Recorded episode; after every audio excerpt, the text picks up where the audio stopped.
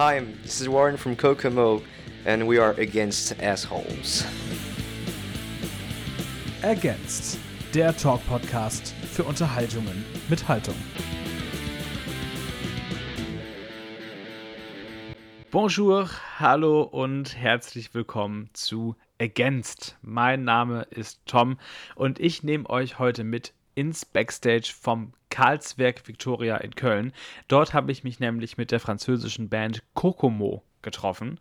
Und wie das gelaufen ist, erfahrt ihr im Interview. Viel Spaß! I'm sitting here in the backstage of Karlsberg Victoria in Köln, and with me are one of the most exciting power rock duos France has ever known. Wow.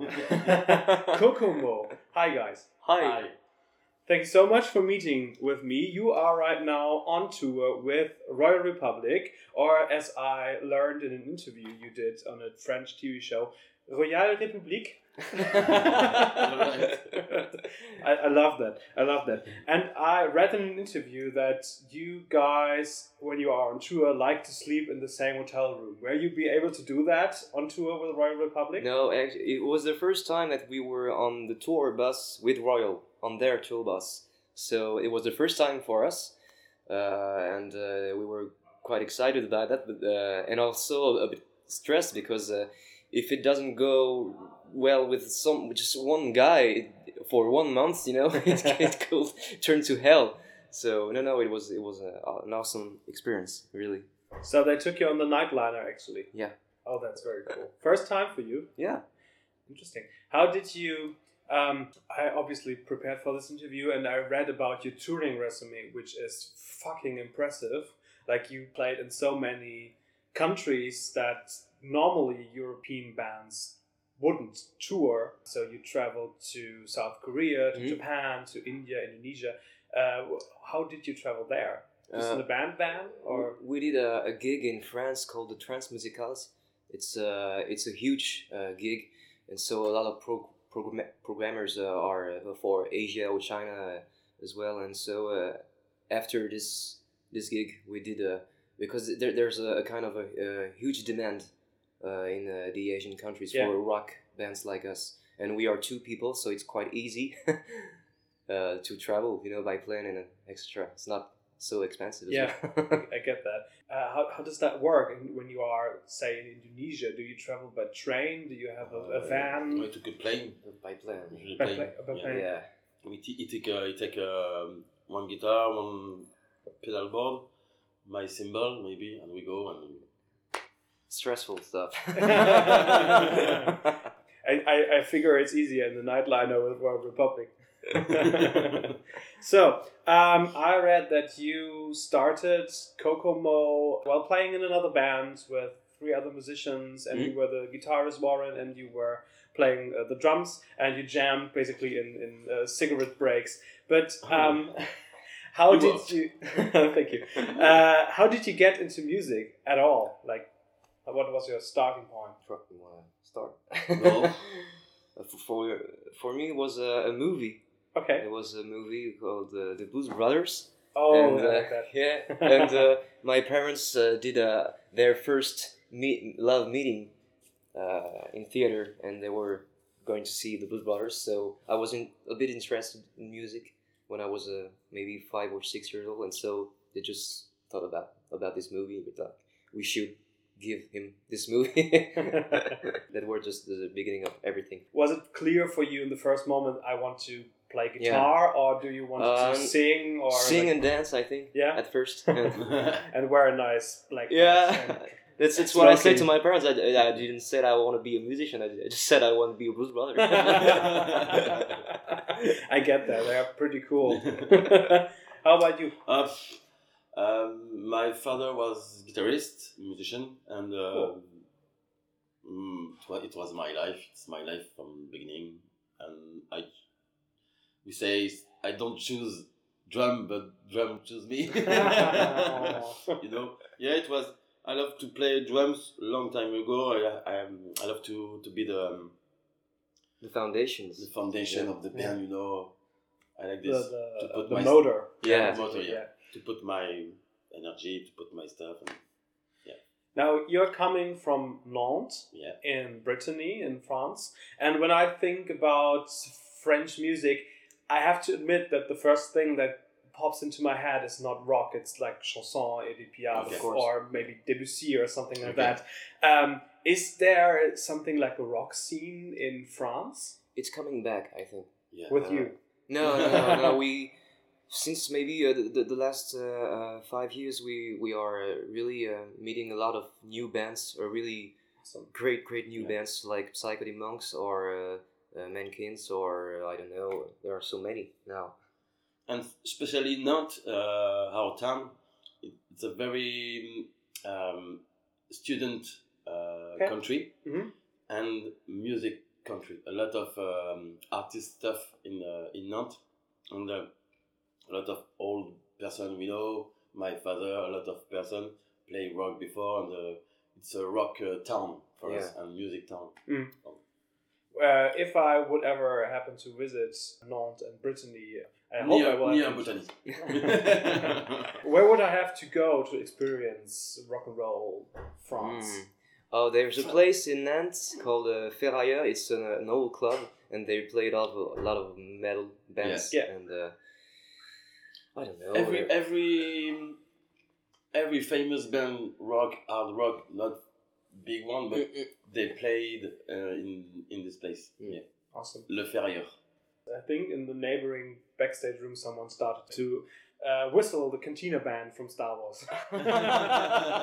Curious if that was Adam. um, have you ever considered uh, writing a song in French? Yeah, no, not really. Um, it, it will be like restarting everything for me because I always uh, my, my parents were they weren't listening to a lot of French music. It was always uh, like a, a Queen or um, a soul music as well, and so no, I didn't grow up with that culture. and uh, a lot of french singers do that very well it's okay okay, I see, I see. Need to make a distinction there. yeah So uh, your name is Warren Mutton, if Mm. I'm correct with that. Um, when I did my research, I found that you have several references in your band history to Native American culture. Like your band name Ko Ko Mo is uh, named after Makoko Mo, a Native American from Indiana, I think. Um, well done. is this uh, someone of you have a Native American background actually? No, I just like this culture, and uh, and it was uh, it was also uh, uh, like a, a blink for uh, this Ameri- American culture and um, Native American culture and uh, the blues The blues, culture Yeah, I as see, well. I see. And I found a video you did seven years ago called Cherokee Gal, where you are very, um, Young and stupid. very, years very young, very young, yeah. And uh, you were wearing this Native American war paint, basically. Has someone ever called you out for that, for maybe being cultural appropriation or something? I don't- No, no, I, I think uh, it ro- was our the, the our first uh, video clip our first first one clip. Yeah. No, but I, I think uh, rock and roll and Native American culture uh, were always kind of, uh, you know, it's a kind of a love story now. there are many, many bands who did references to this culture. It's inspiring, so Yeah, I, I see. Um, but I think you never toured North America. I think that's on your bucket list. Uh, yeah, Did you? maybe we won't, we won't play that song in North America. Did you when you were in like Indonesia or in, in you played one show in Madagascar? I think. yes Um, did you ever talk to native people, to indigenous people there? it's quite hard to find them and to uh, have um, I don't know how to say that uh, they they, they want to I think they want to just preserve their culture and so maybe that's why they just uh, it's hard to meet them. I see what I mean. to, to have a But- deep discussion Yeah. yeah, but without cultural barriers and um, but we'd like to. Hi, ich bin's nochmal. Wie ihr bestimmt mitbekommen habt, ging es im Interview gerade um das Thema Cultural Appropriation. Mir ist sehr, sehr wichtig, dass das nicht einfach unkommentiert so stehen bleibt. Deswegen möchte ich dazu gerne noch ein paar Worte sagen. Dieser Podcast heißt Against und das nicht einfach so, sondern weil es manchmal sehr, sehr wichtig ist, sich gegen Dinge zu stellen, die scheiße sind. Cultural Appropriation gehört mit Sicherheit dazu. Wie ihr euch vielleicht denken könnt, ist ein 20-minütiges Interview auf Tour in einem Backstage-Raum nicht unbedingt der beste Ort, um ausführlich darüber zu diskutieren, wo die Grenze zwischen Cultural Appropriation und Appreciation liegt. Dazu kommt, dass mir als weißer Kartoffel sowieso nicht wirklich zusteht, ein abschließendes Urteil darüber zu fällen. Trotzdem ist es mir wichtig, auf dieses Thema aufmerksam zu machen und deshalb habe ich euch in den Show Notes ein paar Ressourcen verlinkt, die euch helfen können, euch weiter mit dem Thema zu beschäftigen. Zum einen ist das eine Einführung über Cultural Appropriation in der Musik von Ruka Hatur Sa White, erschienen über das renommierte Berkeley Online College und, weil ich das Format selber so schätze, zwei TED Talks. Einmal von Helen Fong mit dem Titel Examining Cultural Appropriation Through Music und von Kane Kawasaki The Three Ps of Cultural Appropriation. Wenn ihr also Lust habt, euch nach dem Podcast noch mit einem ernsten, aber durchaus wichtigen Thema auseinanderzusetzen, dann lade ich euch herzlich ein, da mal reinzugucken und wünsche euch jetzt erstmal viel Spaß mit dem Rest des Interviews. All right, we already have established that you uh, wanted to be a blues brother very early on, and uh, I think from just the wish as a child, I guess, to now be here and singing on the stage, there has to have been a journey of some kind. Where did you learn to sing that well and to hit that amazing high notes you do? Don't know. Uh, just records, I think, listening to records, and uh, uh, at the beginning with Kevin, we were playing a lot in in bars, and uh, and so the, the, the P and the sound system were not so good at, at the time, so we had to just take the octave up just to, to hear myself. You know? so you never had some vocal coaching? Did you just no. figure it out yourself? Uh, at the at the really beginning when I started singing at the age of eight, but uh, no, maybe I did like five um, five uh, hours of lessons. Okay, with, with him, and he just said to me, "Okay, you have." The life to learn an instrument. So go ahead, take an instrument and sing with an instrument. Amazing. Take your time, Bob.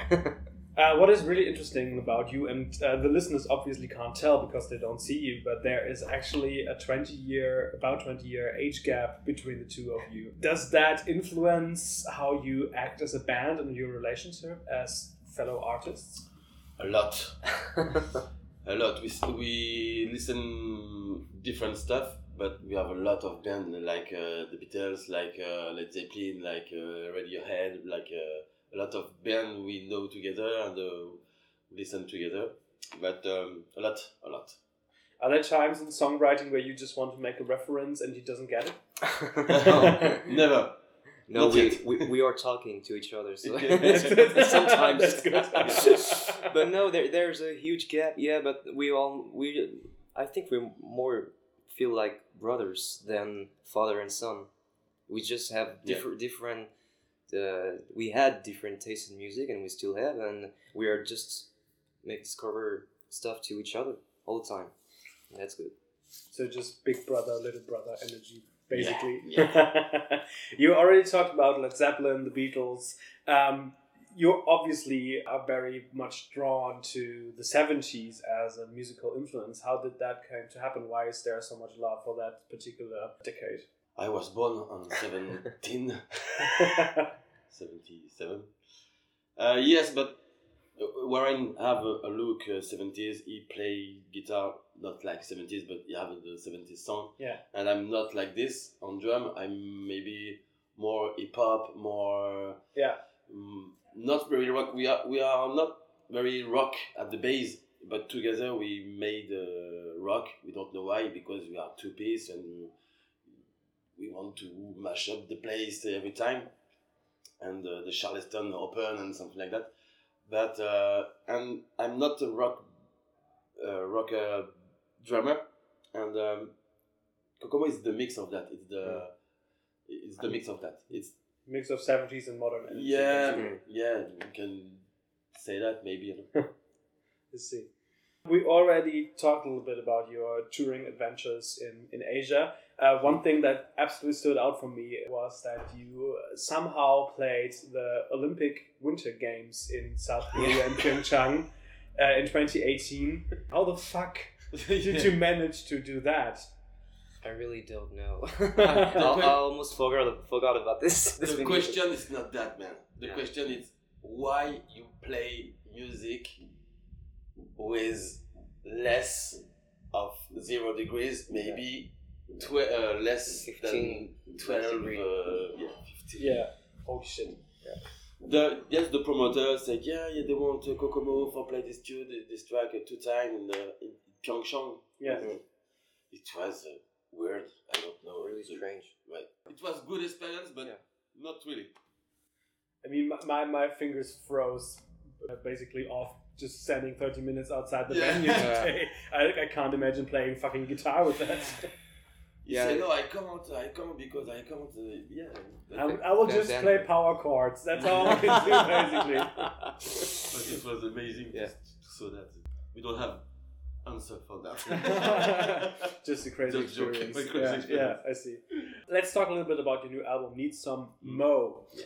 If I'm informed correctly, this was the first record to be released, especially here in Germany. Why did you wait so long? I mean, you toured all the work basically, and Portugal, Netherlands, whatsoever, France, of course. Why did you wait so long to come to Germany? All good things take time. um, I The- really don't know. the first and the second album was on uh, some some stores Yeah. uh, in Holland in uh, German, but we didn't have the same label. I see. Yeah. The label for the Need Some Mo it's more It's more more important. more, far, more important, yeah. And you have a They, they spread it to Germany. big hum for for that, yeah. Very interesting. On that record, you have a, a beautiful artwork that is really captivating with uh, a rooster. Yeah. Um, I had to look up that word to not say cock. Um, uh, where you have a rooster that's basically staring directly at the viewer. Is there a story behind this piece of art? Yeah, I, I think it was a, a kind of a. Uh, I don't know. Uh, it, uh, I, I had this visual in my head like uh, long time ago. a long time ago. Like even when the album was, wasn't finished at all, I had really this this vision of a a roost this rooster, and uh, and uh, and um all the symbols of the rooster came just like uh, okay it's the so it's everyone knows that it's a French French, symbol. it's a symbol of rebellion. Yeah. and uh, when we need that I think that feeling of to be proud of to be proud of being a musician and be a French rock and roll player because it was during the, the pandemic Mhm. and we were just like all feeling so down and uh, It's um, uh, comment on dit le cri, le cri uh, the screen the scream Yeah. of uh, a new day. Yeah i see. Too. And I read somewhere that this artwork was um, made by your wife. Is that correct? totally yeah Cool. You know everything about Coco. More I definitely uh, made a deep dive into your history. It's nice. Um, what I also know is that your favorite song from that record is Non Essential Man. Mm. Can you talk a little bit about that song? It's eight minutes long, it's basically the last original song on the record. Why do you make such a colorful and lively album and then finish it with an eight minute, dark, powerful, mighty song like this? why we didn't finish with, with Why you did finish it Oh. with that? Yeah. Why did you choose that song to finish that record?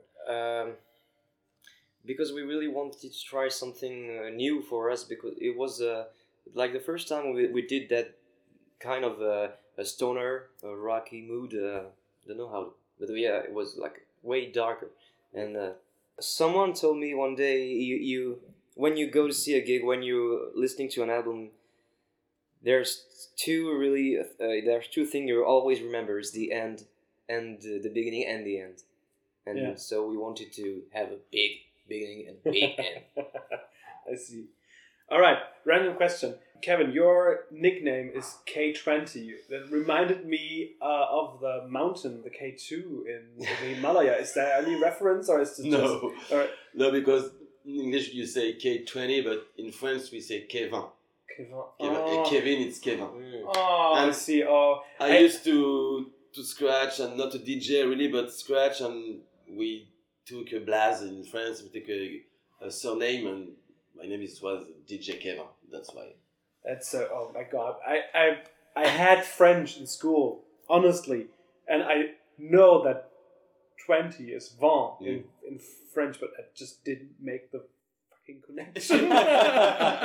because you know in French now uh, I am an old guy. Name is Kevin, but now I don't like the the name Kevin. It's um, I see there is some like- stereotype to that name. Yeah. a little bit, Yeah. yeah. Uh, that's why. Macaulay Culkin ruined that for you. Basically. Warren, I'm looking at your stage outfits, your famous uh, shirt and uh, leather jacket. Um, did you ever consider uh, to switch stage outfits with Adam from Royal Republic? No way. Uh, maybe Warren can wear, uh, can wear Yeah. uh, is, but Not in I don't know. I don't know. the opposite. All right. Last question. If uh, people, after listening to this, decide that they need some more from you, where can they get that? What is, what is happening with Ko Ko Mo in 2023? More gigs, I think. Yeah. we hope. More makes gigs, sense. Big show. Yeah. Play together. New Lot music? A lot of uh, people like the, the album, the, the live. Yeah. Working on the next album as well, Yeah. and uh, maybe working on Germany as well. Yeah. More. that will be certainly very cool. Thank you very much for taking the Thank time you, and No, enjoy your thank you, show this evening. And uh, yeah, Thank, you so much. Thank you so much. Und das war's auch schon mit dem Interview aus dem Karlswerk Victoria. Ich hoffe, ihr hattet ganz viel Spaß. Wenn es euch gefallen hat, lasst doch gerne eine Bewertung da oder klickt euch mal auf Instagram rein. Da findet ihr den Podcast unter @pod_ergänzt. Wir hören uns in zwei Wochen wieder, dann mit der großartigen neuen Platte von Pasco. Bis dahin, tschüss. Ergänzt. Der Talk-Podcast für Unterhaltungen mit Haltung.